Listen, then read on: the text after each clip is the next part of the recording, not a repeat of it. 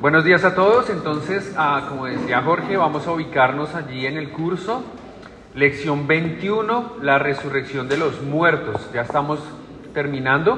Nos queda más o menos un mes de charlas y eh, daríamos inicio a otro curso, por lo cual les pedimos que estén orando para que el Señor nos guíe, que podamos tener eh, la valentía para tener presente lo que hemos aprendido y, enseñarlo a otros y también em, el coraje, la fuerza para continuar estudiando la palabra en el nuevo curso que vamos a, iniciar en poco tiempo.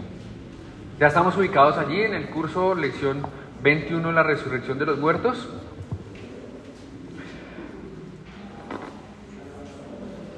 Dice allí, cuando estudiamos la resurrección de Jesucristo dijimos, que esa resurrección nos dejaba ver algo que de lo que será nuestra resurrección.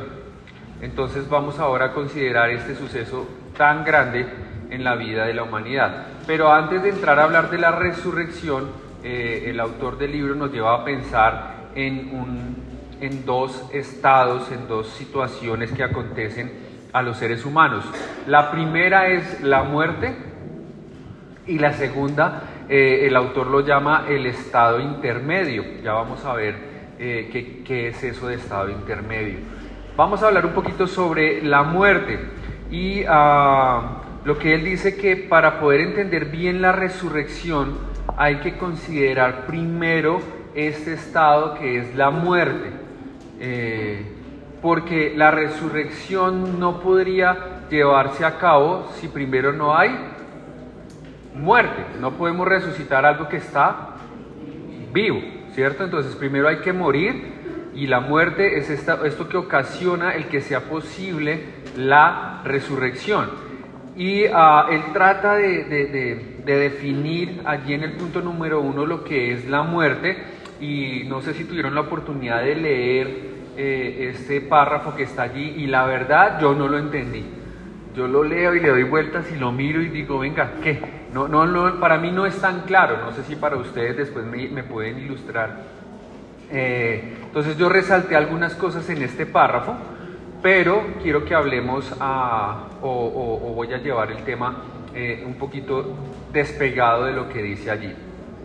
Lo primero que resalté en este párrafo dice, cuando algo vivo muere, es porque sus acciones, movimientos, crecimiento han cesado. Entonces él dice esto o explica esto para que podamos entender un poquito qué es la muerte. Que me quedó Ángel ya escondida detrás de la columna, entonces me toca, para poder verlos a todos, me toca aquí saludar por este lado. Eh, ¿Cómo definían ustedes la muerte?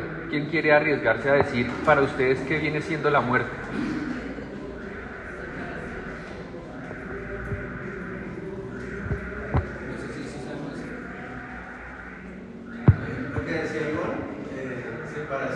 Separación. Más eh, separación de este cuerpo físico, de el alma y el espíritu. Ok, una separación, una separación del cuerpo físico, alma, espíritu. El cese de la vida.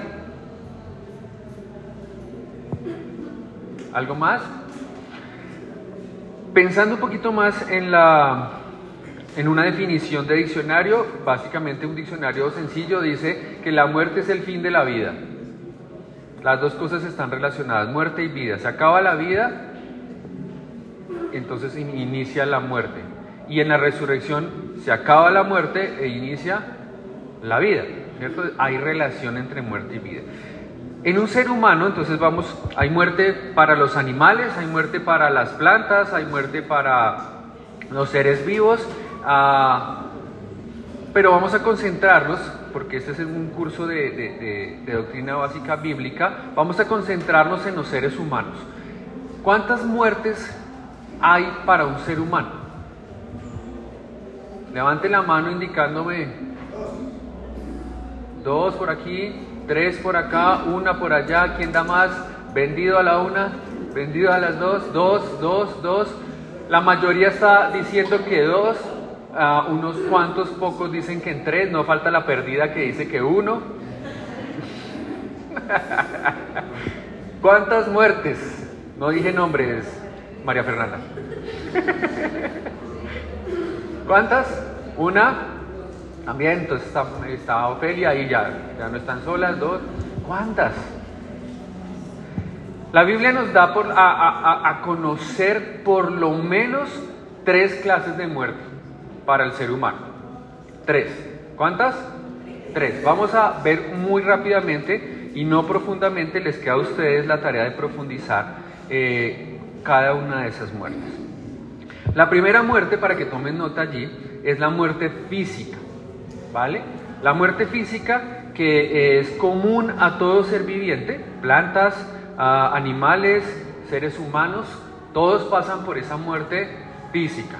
Y es lo que ustedes estaban indicando ahorita, cuando el alma y el cuerpo físico se separan y entonces decimos que el fin de la vida llegó para ese individuo. ¿Alguno de ustedes ha experimentado eh, recientemente la pérdida de un ser querido o ha escuchado de la pérdida de alguien? Esa es la muerte física. Entonces uno va al funeral, asiste, acompaña a las personas, este cuerpo ya no late su corazón, ya sus signos vitales cesaron, su cerebro ya no tiene actividad y empieza un proceso de descomposición del cuerpo. Por eso lo tienen poco tiempo allí en, en velación y luego proceden a hacer una práctica pagana que es la cremación o una práctica cristiana que es el entierro físico. Y ahí todos me miran mal, ¿cómo así? ¿Qué pasó? Ah, ah, se los dejo de tarea. Eh, esa es la muerte física. ¿Queda clara cuál es la muerte física? Espero. Luego hay una muerte que se llama la muerte eh, espiritual. ¿Vale? La muerte espiritual es el hecho de que todos los seres humanos, aunque nacen vivos físicamente, nacen muertos espiritualmente, que quiere decir separados. Decían que la muerte es separación, ¿cierto? El ser humano por naturaleza nace vivo, pero nace muerto espiritualmente, porque no tiene comunión con Dios, no tiene una relación con Dios. Su espíritu está muerto, está lejos de Dios, está separado de los beneficios que Dios tiene para él. Está separado de una vida con Dios, de una comunión con Dios. Entonces, está vivo físicamente y algún día morirá físicamente, pero nace muerto espiritualmente. Esa es la segunda muerte que experimenta todo ser humano. Nace muerto espiritualmente, aunque pueda nacer vivo físicamente, y naturalmente, como está destinado, pues el hombre también o mujer va a morir eh, físicamente. Nos falta una tercera muerte. ¿Cuál será?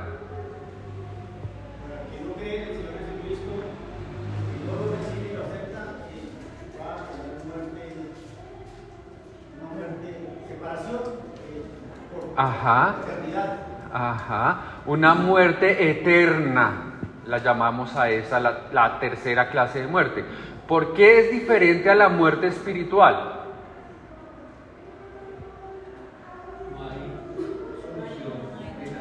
No hay solución. La muerte espiritual, mientras el cuerpo esté vivo, tiene solución. Y lo hemos experimentado cada uno de los que estamos aquí, que somos hijos de Dios. Habíamos nacido vivos físicamente y estando vivos físicamente, estábamos muertos espiritualmente, pero en algún momento el Señor nos llamó y por su misericordia nos dio vida. Y entonces espiritualmente experimentamos una resurrección espiritual. Pasamos de muerte a vida, dice la palabra del Señor. Y entonces cuando muramos físicamente, nuestro espíritu va a estar muerto, no porque ya resucitó, va a estar vivo eternamente. Ahora, otro ejemplo, la persona nace viva físicamente, espiritualmente muerta, y se muere sin nunca aceptar la salvación. ¿Su espíritu resucitó para vida? No, entonces ahí ya va a tener una muerte sellada y confirmada, eterna. Ya no hay quien la saque del infierno. Entonces esa muerte es una muerte espiritual eterna. No hay remedio para aquel que muere sin Cristo, para aquel que muere físicamente sin Cristo. ¿Vale? ¿Quiénes de aquí van a experimentar la muerte eterna? Marta, lo siento por ti. De verdad me da mucho pesar. Espero que ninguno de nosotros, que en serio eh, los que estemos aquí hayamos experimentado la resurrección espiritual y así no experimentemos una muerte eterna el día que nos eh, el Señor nos llame a su presencia. Les quiero pedir que vayamos a Lucas capítulo 16 para poder entender o ver un poquito más acerca de esa muerte eterna, como para que podamos tener un poquito más ah, de claridad al respecto. Lucas capítulo 16. Versículo 19. Dice, había un hombre rico que se vestía de púrpura y de lino fino y hacía cada día banquete con esplendidez. Había también un mendigo llamado Lázaro, que estaba echado a la puerta de aquel lleno de llagas, y ansiaba saciarse de las migajas que caían de la mesa del rico, y aún los perros venían y le lamían las llagas. Entonces, dos individuos que estaban vivos físicamente, ¿cierto? Aconteció que murió el mendigo y fue llevado por los ángeles al seno de Abraham y murió también el rico y fue sepultado. ¿Qué tipo de muerte experimentaron en este momento? Física, espiritual o eterna. Física. En principio, física. Vamos a ver más adelante. Y en el Hades alzó eh, y en el Hades alzó sus ojos estando en tormentos y vio de lejos a Abraham y a Lázaro en sus senos. El Hades el Hades es el lugar de los muertos, ah, y está hablando del rico, y entonces dice que el rico abrió sus ojos y estando en tormentos vio a Abraham. ¿Qué tipo de muerte experimentó el rico además de la física? La espiritual y la eterna, ¿cierto? Él nació físicamente vivo, espiritualmente muerto, como todos los demás humanos, y luego muere sin Cristo, entonces se sella su muerte espiritual eterna. William. Pero la muerte eterna no sería en el juicio ante el blanco al final. Ah, en este momento, estando muerto, por lo que vamos a leer más adelante, ya su muerte era eterna porque no había cómo sacarlo de donde estaba. Ya se selló. Sí, al final va a haber un juicio y se va a decretar eh, y se va a confirmar lo que ya está sucediendo, ¿sí? Eh, pero digamos que ya estaba disfrutando de su muerte eterna, ¿sí? Disfrutando de su muerte, entre comillas, de su muerte eterna. Entonces, eh, dando voces, dijo, Padre Abraham, versículo 24, ten misericordia de mí envía a Lázaro para que moje la punta de su dedo en agua y refresque mi lengua porque estoy atormentado eh, en esta llama. Lázaro, ¿qué muertes había experimentado hasta ese momento? Lázaro. La física, la espiritual, porque nació muerto espiritualmente, pero él no experimentó la muerte eterna. En algún momento fue salvo estando vivo. ¿Sí? Porque al morir directamente fue al cielo o al seno de Abraham. ¿Ven la diferencia?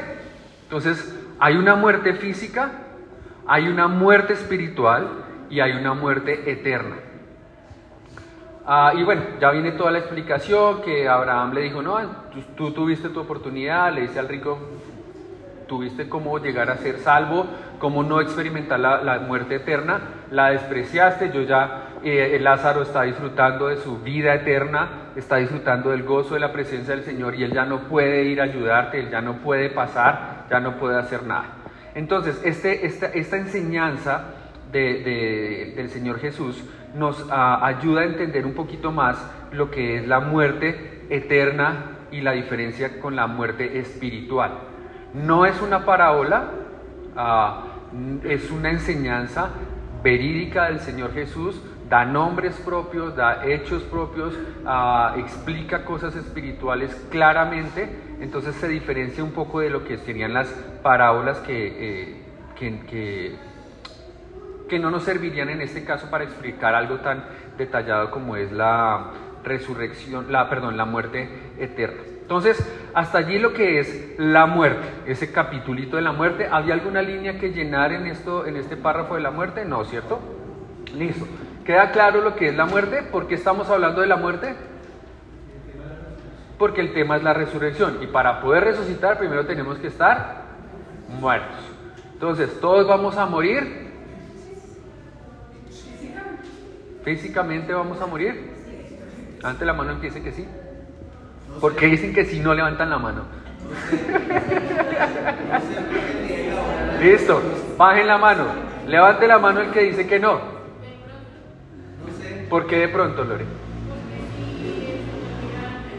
Ah, muy bien. Depende, es la respuesta. No es sí o no, sino depende. Si el Señor Jesús viene antes, no experimentaremos la muerte física.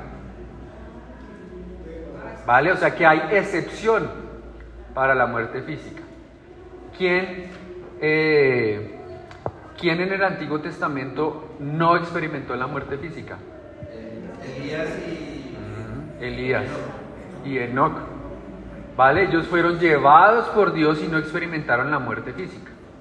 Entonces la muerte física es una regla que tiene excepciones. Si el Señor lo permite y Dios quiera así sea, el Señor viene por nosotros y no experimentaremos el dolor de la muerte física. Pero lo más probable por ahora es que sí, porque el Señor está reteniendo su promesa hasta que todos lleguen al conocimiento de la verdad. ¿Ibas a decir algo? Esa es la idea. Esa es la idea. O sea que estoy haciendo bien mi trabajo, Marta. Cuéntame, ¿qué pregunta hay? Hay confusión. Feliz. Muy bien, muy bien. Ah, sí, esa es la idea. Cuando esta vida llega, termina, cuando esa vida, dice aquí el párrafo, esa vida termina, llega la muerte. La Biblia nos enseña que la muerte es la separación del cuerpo y el alma. Mientras hay vida en el ser humano, su alma está en él. Cuando el alma deja el cuerpo, se produce la muerte, según Eclesiastés 12:7, que se los dejo de tarea para que lo lean. ¿Cuál es la causa de la muerte? Punto número 2. ¿Qué dice allí el párrafo? La causa de la muerte es el, el pecado. ¿Morimos físicamente por causa del pecado? Sí. Génesis 2.17 dice que si comieres del fruto ciertamente morirás. Entonces se destinó para los hombres que mueran por causa del pecado. ¿Morimos espiritualmente por causa del pecado? Sí, el pecado nos separa de Dios. Entonces, el pecado es el origen de la muerte también espiritual. ¿Morimos eternamente por causa del pecado? Sí, porque no hay mayor pecado que la blasfemia contra el Espíritu Santo, que es rechazar el Evangelio de la verdad y eso condena eternamente a las personas. Si no hay arrepentimiento mientras están vivos. No hay indulgencias, no hay oraciones por las almas del purgatorio, no hay nada que pueda sacar una persona que está en el infierno de su lugar y lo confirmó el Señor Jesús en la enseñanza en Lucas capítulo 16. Vamos a hacer rápidamente Voy a darles unos versículos y les voy a pedir que rápidamente los busquen y me digan si estamos hablando de una muerte física, de una muerte espiritual o de una muerte eterna, para ver si nos quedaron bien claros los conceptos. Leamos rápidamente Filipenses 1:21, el que lo encuentre lo lee y me dice si es física, espiritual o eterna. Filipenses 1:21. Más rápido del oeste, a ver.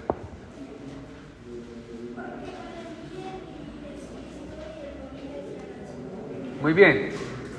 Física, espiritual o eterna. El morir espiritualmente es ganancia.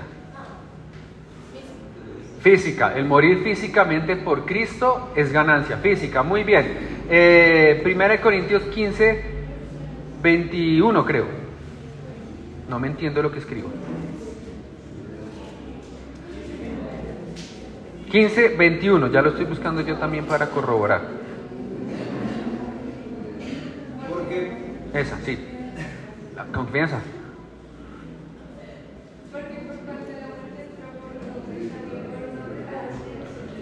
Ok, muerte física, espiritual o eterna. Espiritual, muy bien. Apocalipsis 26. Y vamos buscando Romanos 14, 8. Apocalipsis 26.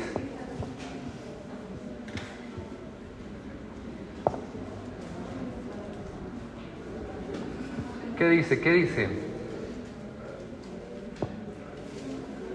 Bienaventurado y santo el que tiene parte en la primera resurrección. La segunda muerte no tiene potestad sobre estos, sino que serán sacerdotes de Dios y de Cristo y reinarán en él mil años.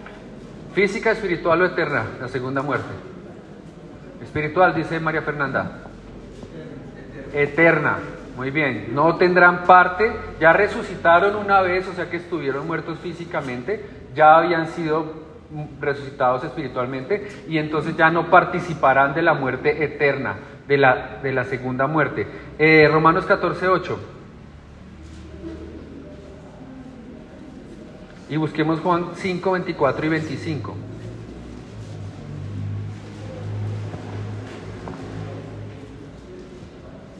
Romanos 14, 8. Ro- Muerte física, espiritual o eterna. Pues si vivimos, para el Señor vivimos, y si morimos, para el Señor morimos. Así pues sea que vivamos o muramos, del Señor somos. Física, espiritual o eterna. Física, muy bien. Juan 5, 24 y 25.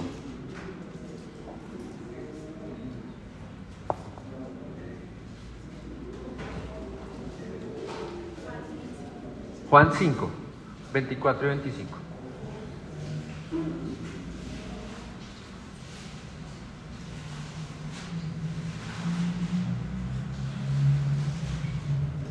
De cierto, de cierto os digo, el que oye mi palabra y cree que en el que me- el- al que me envió tiene vida eterna y no vendrá a condenación, mas ha pasado de muerte a vida. De cierto, de cierto os digo, viene la hora y la hora es cuando los muertos oirán la voz del Hijo de Dios y los que la oyeren vivirán. Muerte espiritual, física o eterna. Espiritual. ¿De acuerdo? ¿Sí? ¿Dudas? ¿Espiritual? El muerto que oyere su voz pasará de muerte a vida. Espiritualmente tendrá vida. Ah, Estaba muerto espiritualmente. Muy bien, avancemos. Creo que quedaron más o menos claros los conceptos de muerte espiritual, muerte física y muerte eterna. ¿Cuántas muertes hay? Muy bien, aprendimos la lección. Eh, estado intermedio. Entonces dice que es un periodo entre la muerte física y la resurrección. Entonces, el ser humano muere, dijimos que no todos vamos a morir, ojalá el Señor venga y no muramos todos, pero si llegamos a morir va a pasar que muere. Entonces uno se pregunta, bueno, ¿qué pasa con el alma de esta persona? ¿Qué- dó- ¿Dónde está? Entonces lo que dice eh, la palabra, o este Señor basado en la palabra, es que hay un, un lugar para cada uno de los humanos dependiendo si estaban vivos espiritualmente o estaban muertos espiritualmente cuando les llega la muerte física. Y entonces dice que el punto número uno dice, las almas de los creyentes. ¿Dónde van a estar las almas de los creyentes? ¿Qué dice Lucas 23, 42 y 43? Ayúdenme a buscar Lucas 23, 42 y 43.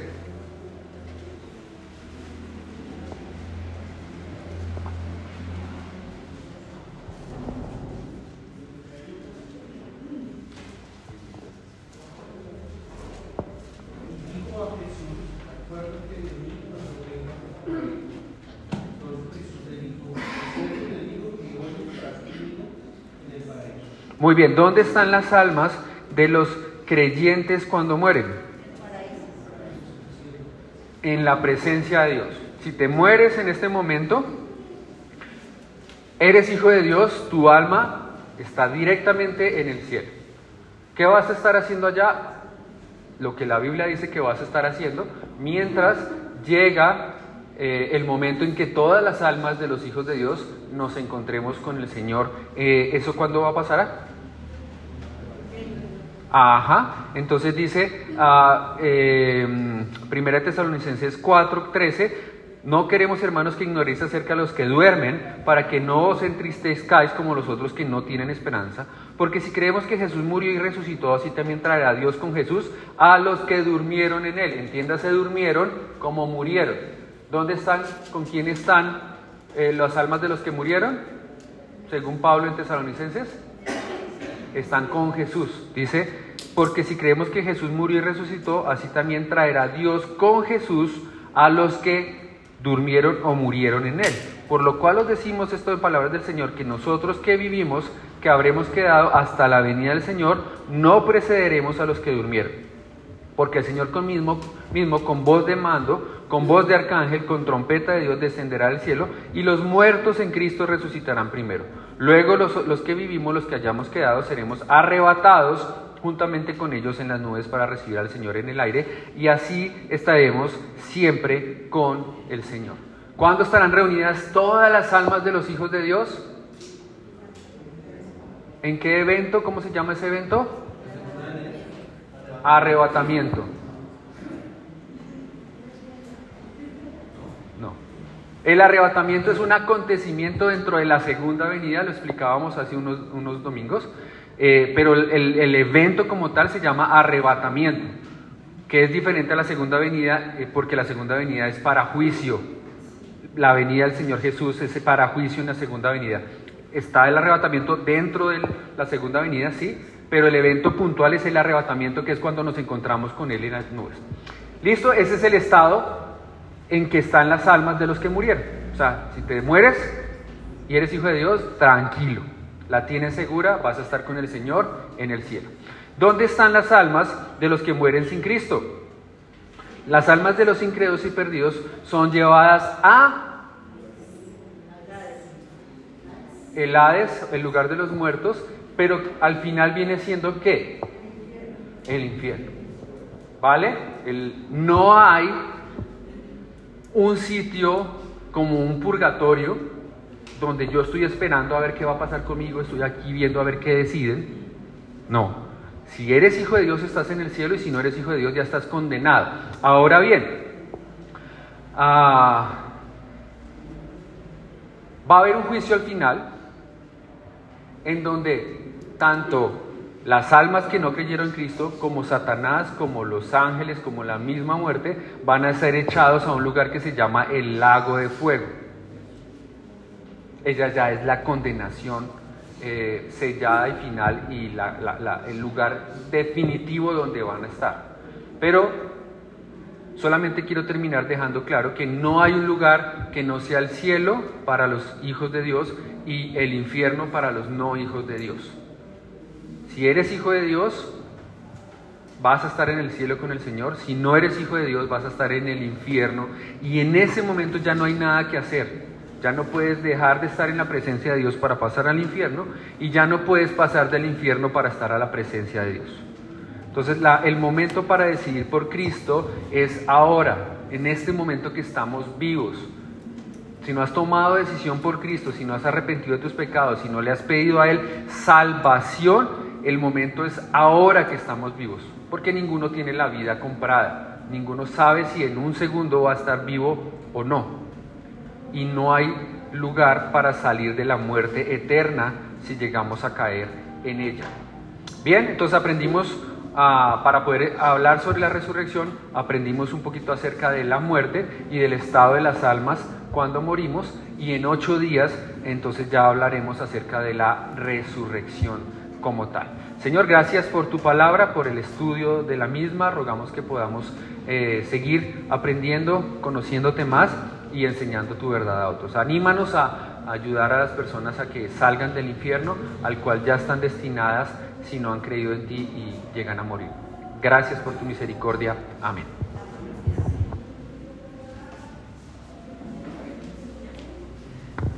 Muy buenos días.